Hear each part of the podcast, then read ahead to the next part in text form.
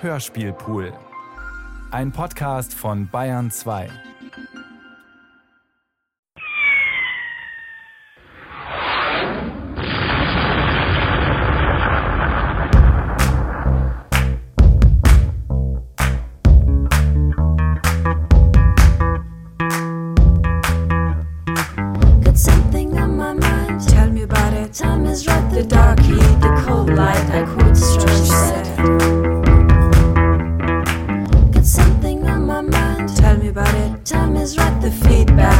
Broken glass. I quote she said.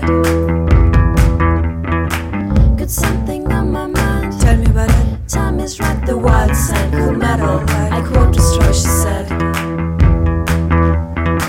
Got something on my mind. Tell me about it. Time is right. The stiff ice, the last drop. I quote Stretch said.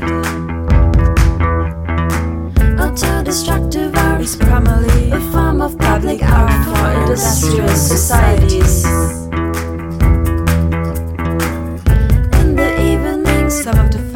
Works of art produced now are dumped on the streets of Soho.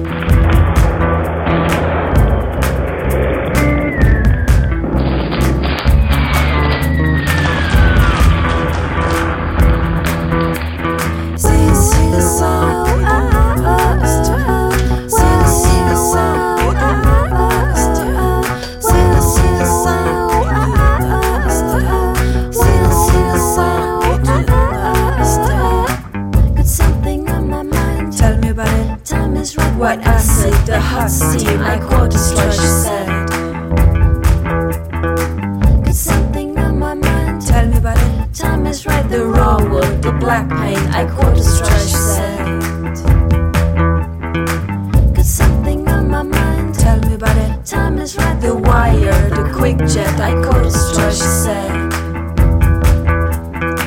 Got something on my mind. Tell me about it. Time is right. Your energy, elasticity. I is what she said. Autodestructive art is an attack on capitalist values and the drive to nuclear annihilation.